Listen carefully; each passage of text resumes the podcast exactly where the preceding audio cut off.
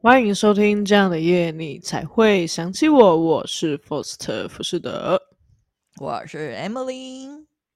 天啊，最近疫情日趋越异，我已经乱乱说一通了。我觉得最近发生好多莫名其妙的狗屁倒灶的事情哦。真假？最近有点小衰 哦。就前前不久才收到那个警察局罚单，嗯、好像是、哦、不知道是红灯右转还是干嘛去了吧，哦、还是测速？因为我也懒得看，哦、我想说罚吧，罚吧，随便你就对了。对，已经没办法，就让他去吧。对，然后我前几天我的摩托车。又坏掉，然后导致我还得要，Oh my God，就是请假不能去上班。我就啊天啊！我天，就是为了要修摩托车是吗？啊，这是为什么摩托车会坏掉？我在想，应该是下雨，然后摩托车淋雨嘛。然后因为可能那个电池吧，就是一段时间要换，然后可能是这样子，就加速它要汰换的时间。然后反正它就电池就坏了，哦、然后就拿去换。原来，然后最好笑的是，当时是在公司下班的时候才坏，所以 一群人围着我，一群人围着，而且是一群人围着你，是不是？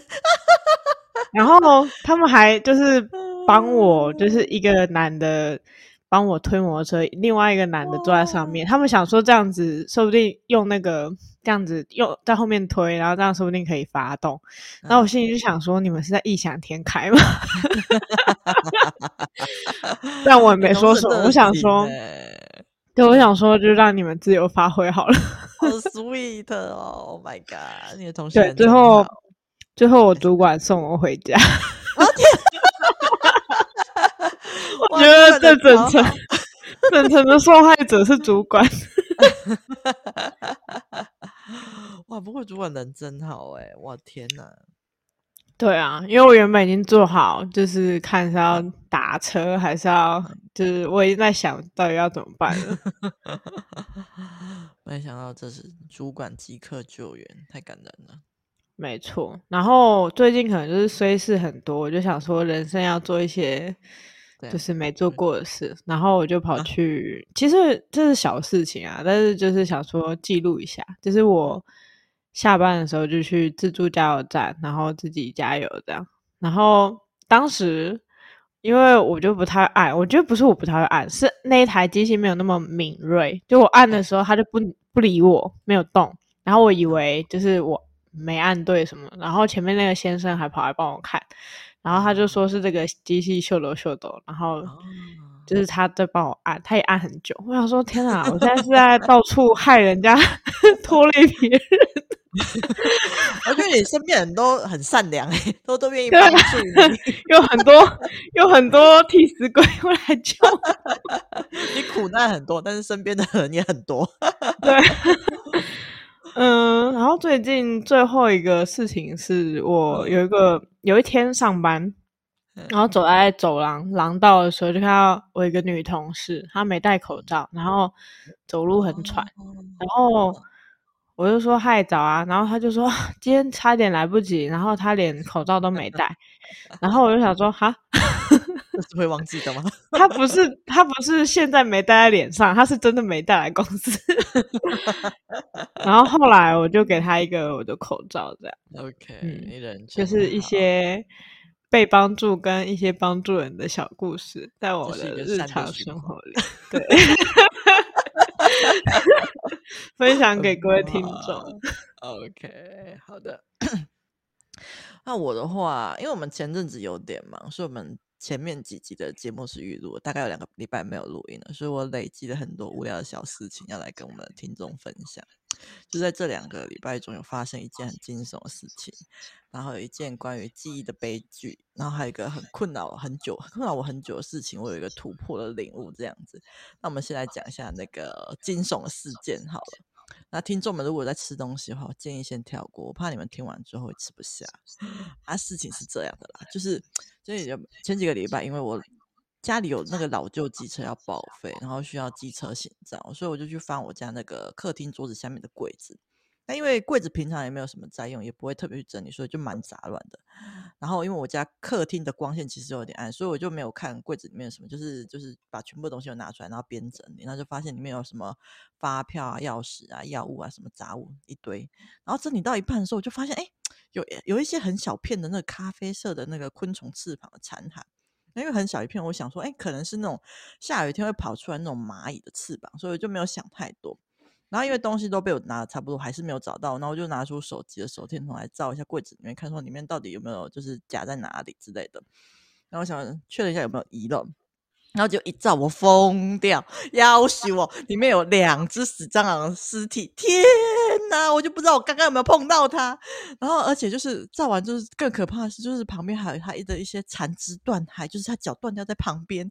Oh my god！他他们到底是在柜子里面做了什么事？我真的是我看到真的是。有够崩溃，然后因为当下也没有人可以救我，所以我只好就是又又为了还还是要找行照，就默默的再拿了一包卫生纸，然后慢慢的把那些蟑螂尸体给清出来，然后而且还有一些蟑螂尸体的粉末，它就是边清的时候，它就边卡到那个，因为又就卡在边边的角角里面，哦，这这是清到我快吐啊！但是这还没有结束，因为柜子有三个。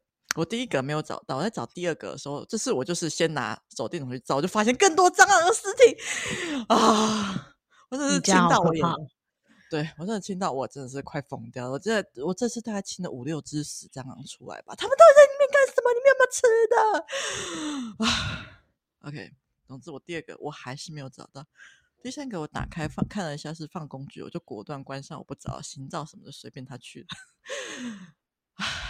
最后就是用其他方式来解决机车要报废的问题。天哪，这就是我第一个痛苦的小故事。希望我们听众没有在吃东西。好，那第二个是我、那个，他们应该很开心吧？开心什么？我每次听到你遇难都蛮开心的。好，这有什么好开心的？怒啊？OK。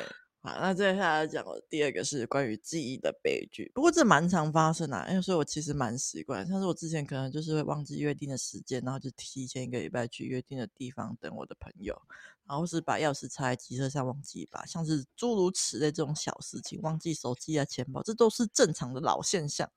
那今天要分享的是一个新现象，还没有发生过的一个小小悲剧。那一样是上个礼拜我陪我朋友去好市多买耳机。然后我就顺便采买了鸡胸肉。那原本的计划是我买完耳机就要送我朋友去搭火车，然后用我的保冰袋装着冰块跟鸡胸肉之后去咖啡厅坐一下。可是买的过程中我发现忘记带保冰袋了，就想啊，那不然就算了，不要去咖啡厅好，直接回家冰肉。然后就是回程的过程中，我就是想着，哦，晚上我想要吃火锅，那我现在这么早回去，我可以先睡一下，然后晚上再出去买晚餐这样子。然后我回去我就睡了一下。然后也开开心心的吃完了晚餐火锅，然后晚上睡前的时候我就想到，嗯嗯，我的鸡胸肉呢？然后我说，然后我就突然想到，我鸡胸肉在车子里面，然后就吓到，然后就速度的冲到那个车库里面，然后打开后座，就说，哎，我真的在里面！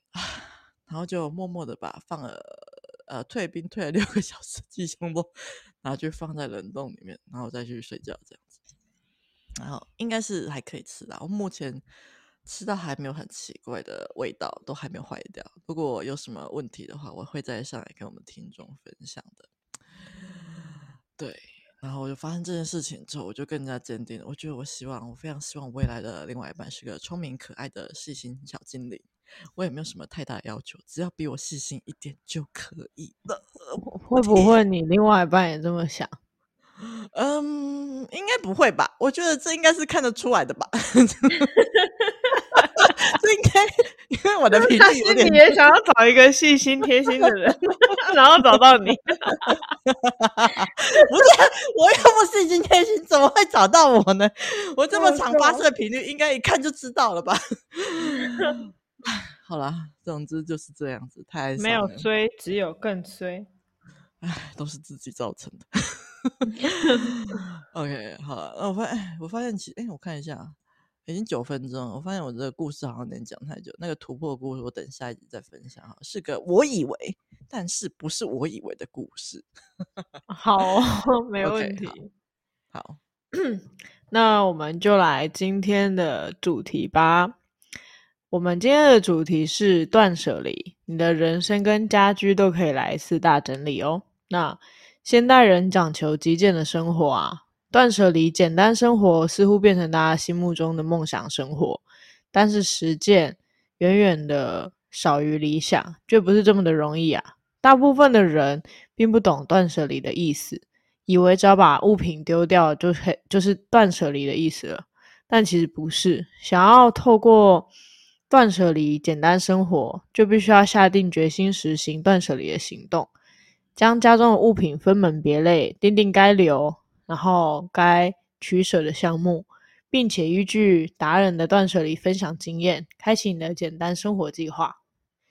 那这一集大概是我很有兴趣的单元啦。从一开始得知断舍离这个词汇，到后来很看到很多 YouTube 啊去拍片，然后觉得人类其实跟仓鼠有点像啊，就是老鼠不是都会把。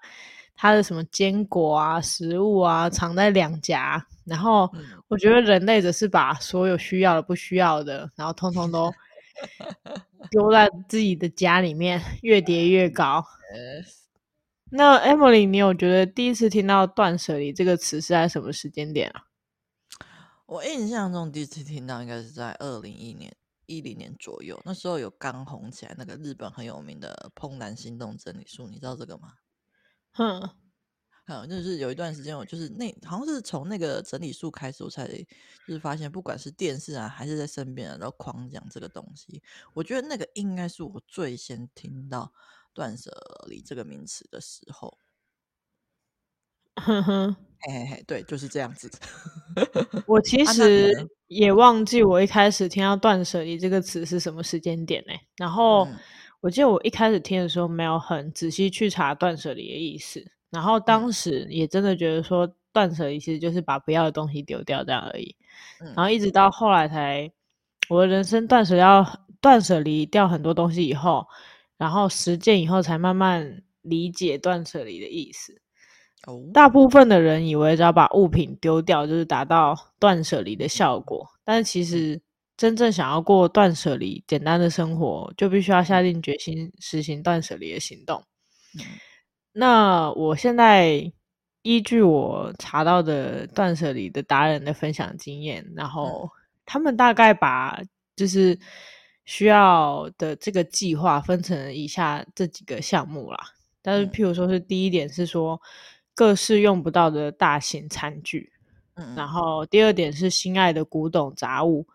第三点是价格昂贵却穿不下的衣物，第四点是堆积灰尘的乐器，第五点是纪念性的物品。那 Emily 有什么断舍离的经验想要跟我们分享的吗？有，为了研究断舍离的真理，我去挖出了过去我。经历过断舍离的事件，然后还整理了一些怦然心动整理书的小重点，想要分享给我们听众。跟 Faust 比较不一样，那听众们可以参考一下，就看是比较喜欢哪一个方向走啊。那我先来讲一下我断舍离的经验好了，就是我记得我刚搬回老家住的时候啊，就是有一阵子突然对我房间看得不太顺眼，因为堆了非常多东西。我记得我之前还有传给 Foster 看过我桌面的惨况，相信你应该记还记得吗？我觉得你那不需要不需要断舍离，你是直接全部拿去资源回收就可以。太夸张，没有好不上面是重要的东西，只是我连那张桌子都想资源回收。OK，那段时间就是刚好就是不知道看到哪个 YouTube 那个收纳房间的影片，所以我就想说啊，我决定好好来整理一下我的房间，就跟着他一起收纳了起来。然后就为此我大概丢大三四大箱衣服啊，跟杂物之类的。然后就像 Faust 说的，我也连我那个那个当时我是一个比较老旧的那个桌子，然后那个抽屉还会自动打开，就是关不起来，我就很愤怒。我要关起来，我还要拿胶带去给它贴着。因为太困难了，所以后来我就连那张桌子也一起丢掉了。你看是不是？我有说对吧，各位听众朋友？只有桌子。对了，OK，桌子丢，我换了一个比较好一点的桌子。然后原本我想说。我还想说，我把我那张床给丢掉，因为很占空间。因为我房间不大，然后小小的，我自己一个人，就是我自己就一个人睡，为什么要放那么大张的床？我就看他很不顺眼。可是因为床真的太大，又没有坏，所以我一直找不到机会丢，就蛮可惜的。那不过说到床，我有一个小故事，就是我弟的他的房间是跟我一样的床，可是我不知道他是怎么睡的，把他把那张床很坚固的床给睡到塌了。就是那某一天，就是呃我在房间的时候，突然听到砰一声。然后我就说，嗯，到底发生什么事情？然后隔天才知道说，哎，原来是我弟 房间的床睡塌了，但是我还以为是地震之类的。啊，不过他房间 后来他就把那张床给修好，然后继续睡。你有把床睡塌经验吗？他是在上面跳吗？我那我很猜啊，我他怎么睡的。太奇怪，还是他有偷带女朋友回家？没有没有没有，绝对没有这种事情，这个我很清楚。因为除非你在上面跳，要不然怎么可能会塌？对啊，到底怎么塌？因为那个床肯定会有经过一些测试才会卖给你啊。对啊，到底还能那么？你弟又没有很胖，我傻眼。对啊，而且那张床，对啊。我也是蛮困惑的，总之他就是把它睡塌了，好吧？因为我以前就是 有把床弄坏过，因为我是在上面乱跳一通，就是小屁孩，哦、很棒。所以我觉得你弟，难怪你这么问。所以我觉得你弟应该是把它跳坏的。有可能会，说不定是觉得太快了，然后就扑上去，然后就 直接碰一下。有可能，好吧，我再找个机会问一下，到底是怎么摔坏的。好了，哦，我知道之后，我只觉得我好想把床摔坏哦。如果遇到这种千载难逢的机会，就把它给拆了。可是我睡不坏呀，到底是怎么睡的呢？为什么不在你弟睡坏的时候跟他说：“你那不用修了，姐姐给你。” 然后他就会觉得、啊、很感动，就姐姐为了我。因为他们修理的速度比我更快，好吧？在我问出这些话之前，他已经修好了，好吧？没错。那总之后来就是我清完之后就觉得神清气爽，啊，衣服也丢了超多一样。不过我还是有留下一些很喜欢但是穿不下衣服啊，就是真舍不得丢。那这边就是我刚好就是跟那个怦然心动的整理法一样，就是真的它的。它整理有一点就是很重要一点，就是说你真的觉得很心动的东西就可以留着这样子。那不过哎，我整理过一轮之后，我就觉得我就维持了蛮久，然后我也养成了一个定期会打扫的习惯，就会会尽量的想要维持房间的整洁。当然就是不会一直都很整洁，因为桌子还是会就是平常下班的时候长出来。对，还是有点乱，但是我就是会趁着就是我在看影片耍废的时间，就是变鬼了，不会让它一直乱下去。那之后我也会放上就是我那个整理前后的照片给大家看一下。那这就是我断舍离的经验呢、啊，就是感觉就是蛮普普通的房整理房间的经验，所以就是。为了对这主题做出贡献，我有去翻了一下当年我们的那个，我去我刚刚讲的那个名著《怦然心动》的整理术，那是日本的作家马里惠的一本著作。这样子，其实从二零一一年到现在，其实我觉得都还是很红。因为二零一九年的时候，那个 Netflix 还有找到这本书的作者，跟他一起合，哎，跟他一起合拍了那个一季，他教人整理。呃，整理家里的那个节目叫做《怦然心动的人生整理魔法》这个节目，那里面当然就是找了很多很夸张案例啊，然后实际运用这个作者提供的方法，然后把家里整理的很干净的一个节目，然后还有入围艾美奖。第一季好像只有八集而已，然后去年还有出到第二季，叫做《再次怦然心动》，不会不知道还会不会三次怦然心动？如果大家有那一集。不知道，如果大家有兴趣的话，可以去看看。我感觉有点像就是全能住宅改造的那种感觉，不过它不是改造那个房子结构，是借由断舍离来让房子变得干净整洁这样子。嗯，那我目前我目前有在追第一季，那我觉得他整理东西很有仪式感。他一开始会先跟那个房子做自我介绍，我觉得超可爱的，然后叫那个屋主一起跟房子做自我介绍，我觉得很有趣。然后而且他讲话柔柔的，可是却给人一种很坚定的感觉。我觉得啊，这个作者真是太可爱了。然后就是当他们跟房子做完自我介绍之后，他会隐隐就是不同的家庭，然后就提供不同的收纳整理方式，像是有些家庭他可能会建议就是把衣服。挂起来，然后有些家庭可能就会建议说，哎，可以收在一些呃，他们如果没有柜子的话，可以收在一些鞋盒里面，就是因应的不同家庭的需求这样子。然后其中有几个同样的步骤，就是呃，可能一开始整理衣服的时候，就是要将。全部衣服全部都拿出来堆放在一起，这样你才会知道你有多少衣服，你也才会震惊说你到底有多少衣服。如果你是个衣服很多的人，那这个震惊的过程就会帮助你，让你知道说，哎，哪些是你真正需要的。然后在整理衣服的过程中，你也可以问自己说，哎，哪些是不管你就是看到几次都会让你感到很心动衣服呢？哪些是你想要带到未来的呢？就是借由这种方式来帮他留下真正需要的东西。然后再来是。他还有教那些家庭整理装饰品的时候啊，就是不要放在塑胶袋里面，因为那样看起来会像垃圾啊。你可以收在就是看得到里面的透明箱子里面，这样会看起来比较整洁。那有相片的话，就是要将相片收藏在相册里，这样翻起来方便的同时，也会让你感到说，哎，这些回忆有很珍，是很珍贵的，有被好好收纳起来，这样子。所以，呃，如果想要做断舍离，但是不知道有什么方法的听众，我蛮推荐可以去看一下这部那个《怦然心动的整理魔法》，可能会有一些灵感这样子。那针对没有太多时间去追剧，哎，追这个节目的听众们，我也帮你整理好重点了。就是马里会他的《怦然心动整理术》，其实有三大的重点。那第一个就是你要设定一个期限，然后尽可能快速的、完整的一口气整理完这样子。那这个时间可能可以是一周或是一个月，不过你不要想着说要每天整理一点点就好，因为这反而可能会就是会消耗你的耐心，让你失去那个整理的动力这样子。这是第一个重点。那第二个重点就是不要依照地点来做整理，要照类别整理。例如说，呃，有些人可能会习惯今天整理房间，然后明天整理客厅。可是你有可能同样的东西到处都有，例如说，呃，你的衣服客厅也有，房间也有，仓库也有。那当你整理完房间的时候，又要整理客厅的时候，就会想着又要想着说，哎，如何将这些衣服放进已经整理好的房间里面，就要做二次工。所以，如果要开始进行大扫除的时候，就是建议你要应该要用类别来区分。你要整理衣服的时候，就像一次将衣服全部集中在一起，这样你就可以看见你自己到底拥有多少衣服。然后，当你将衣服全部集中在一起之后，就可以进入第三个重点，就是。判断这些衣服是不是能够让你感到心动呢？他很强调心动这个感觉，然后确实你可以确实的将每个物品就是拿在你手上，就是去摸摸它，去感觉就是自己的身体有没有对这件东西还有没有感觉到很心动的感觉。如果有的话，那就是你觉得一定要留下来的东西。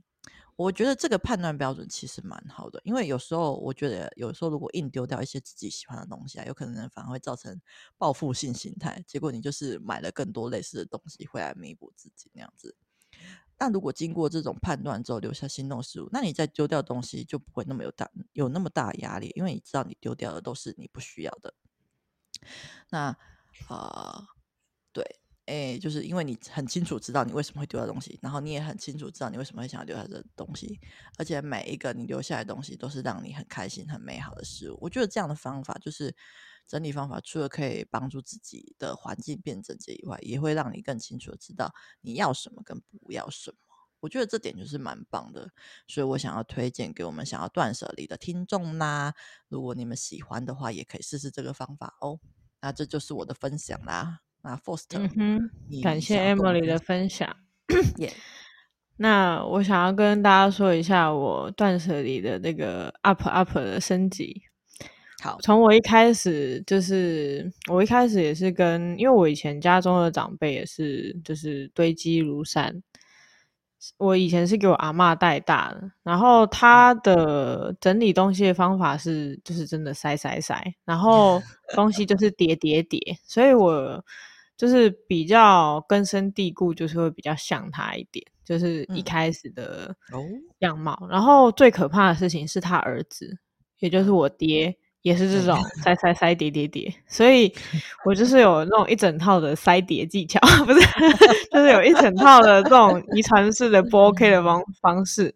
Oh、然后因为我以前就在我父母家住的时候，就已经觉得啊好烦哦，就东西怎么那么多。然后后来可能回阿妈家的时候，就觉得说啊一山还有一山高，层层叠叠啊，就是你以为。家里已经够乱了吗？不，别人家更乱了。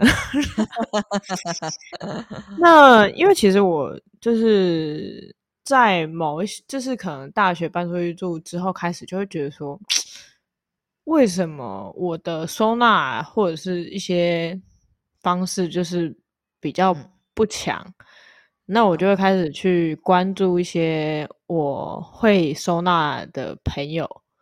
他们是怎么做的？然后我甚至去人家家里玩哦，然后我还跑去就是观察的，不是 人家家有什么东西，我是观察他怎么收纳的。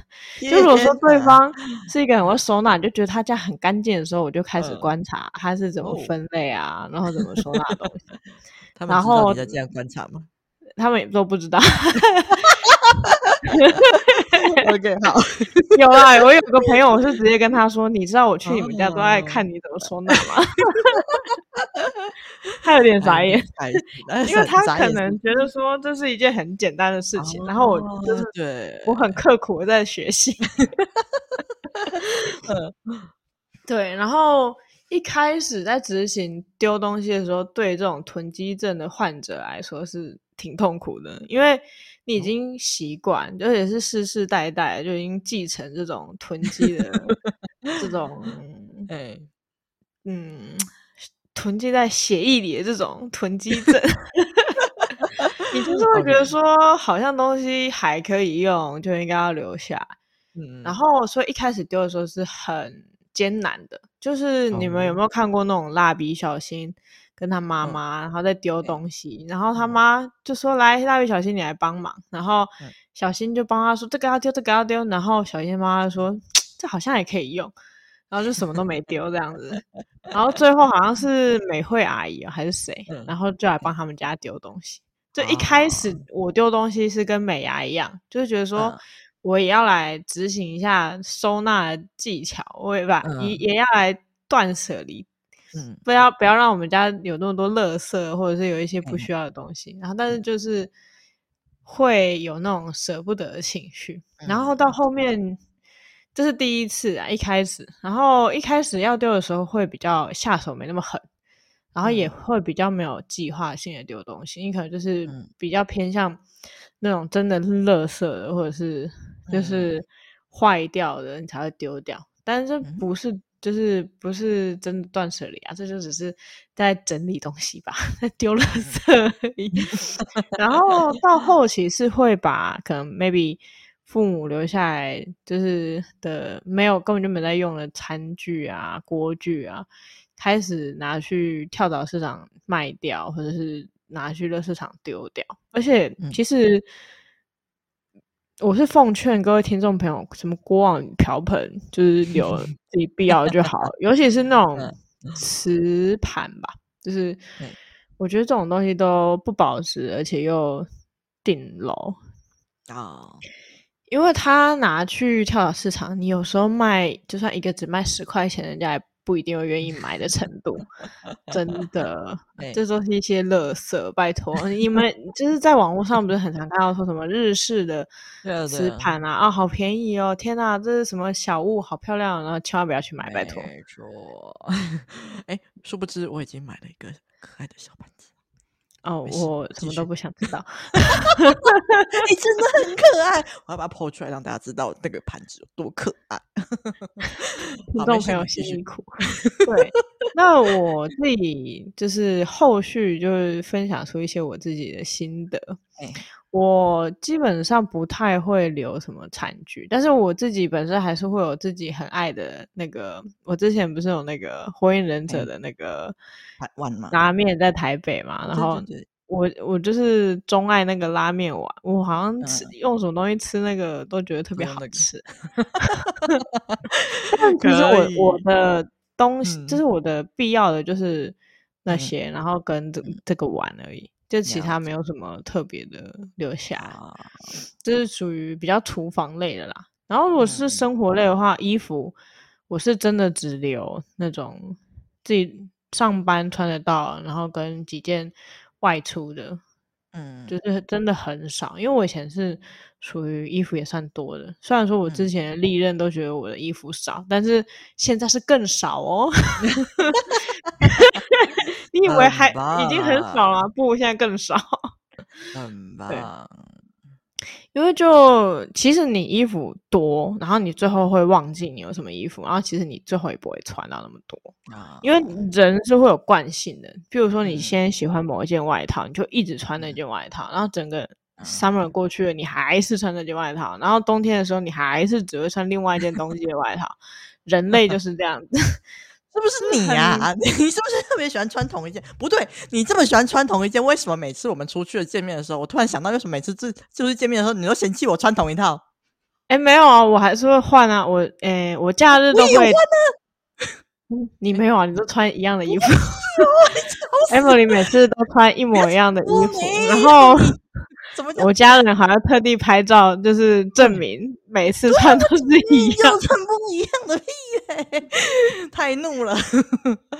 OK，好，就是你可能有十件外套，好了，你可能会穿就是那两三件啊。Oh. 对，没错，了解人类的惯性啊。好吧，我对，除非就是要出去参加什么活动，我就会换了，嗯，但。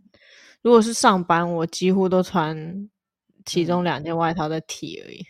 了解。对啊，这是衣服的部分。那我其实也有堆积灰尘的乐器，而且我他妈还舍不得丢，然后就一直留了超多年。最可怕的是，就是我每次都想说我要来弹，然后最后都没有弹，就跟我的。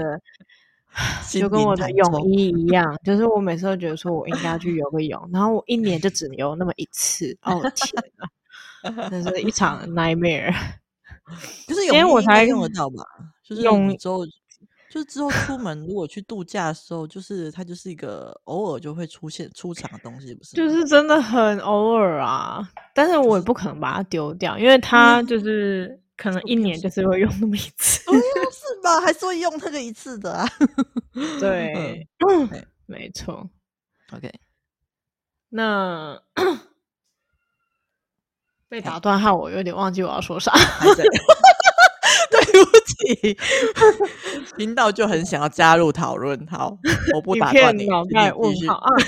我现我已经戒掉好几年那个扭蛋，嗯、就是以前一开始台湾在风靡那个扭蛋的时候，是真的就是会有一群朋友、一群同事，嗯、然后跟着就一起去扭扭蛋，嗯、然后收集。嗯、然后最烦人的就是办公室，你的书桌、呃，你的办公桌那里。铁定每个人都会放一两只自己喜欢的公仔，哇，这是一个奇怪的办公室文化，对，不是疗愈的文化吗？就是不是为了疗愈自己的文化吗？对啊，但是 但是其实你放久，你就想要换新的，哦，对啊，换一个换一个心情，这种感觉，对，完全可以理解，嗯，没错，反正就是我后来有把这个公仔这件事情戒掉，然后最。嗯最可怕的事情是，就是我以前有一个真的非常，就是觉得，因为我以前扭扭蛋有一只神之手，之手就是譬如说他，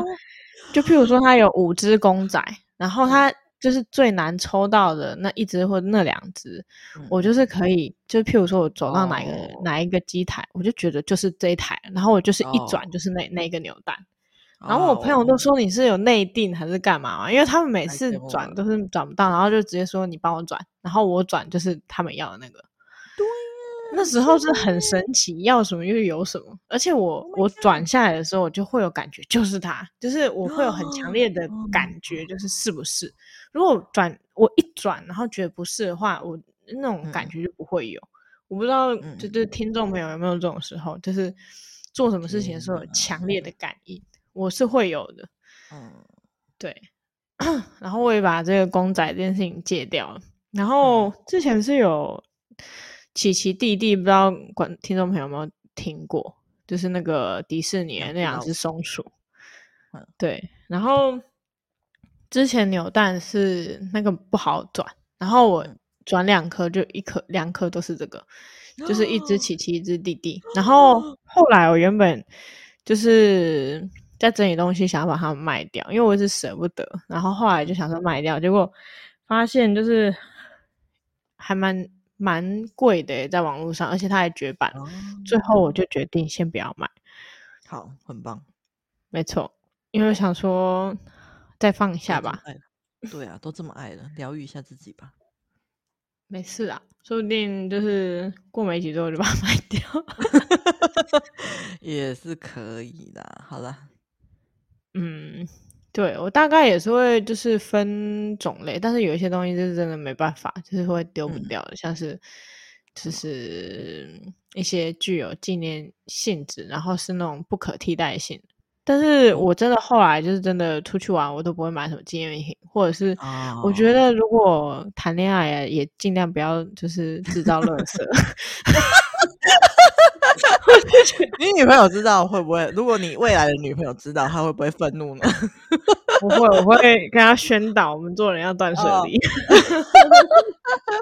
我真的后来真的很讨厌有一大堆垃圾，我真的丢超多东西了。我现在就是在实行那种极简真货，就是东西越少越好。我看到什么东西就想卖掉，就连我们公司发制服啊，我都想说不会上网卖掉。然后我同事就傻眼说：“有人要买吗？”我就说：“只要我肯卖，为什么别人不会买？”笑死！到底谁好了？好弄哦！好的，没问题。我期待你卖掉的那一天。好哦，没错。那看看，希望听众朋友如果有什么断舍离的经验，也可以跟我们分享一下。嗯，或者是有什么囤积症，也可以来做一集啊。如果各位听众朋友那种就是怎样都丢不掉东西，也可以跟我们讲。我想要听听看有什么囤积症的症头的。Okay, 好啦，那今天的内容就到这边啦。耶，谢谢大家收听这样的夜，你才会想起我。我是 Emily。我是 Foster 福士德。那如果有什么想要跟我们说的话，都欢迎来留言哦。那不要忘记，如果喜欢我们节目的话，记得的呃到我们的 Mr. Bus 或是那个 Apple Podcast，他们都可以给我们的五星好评哦。那就今天的节目到这边啦，拜拜。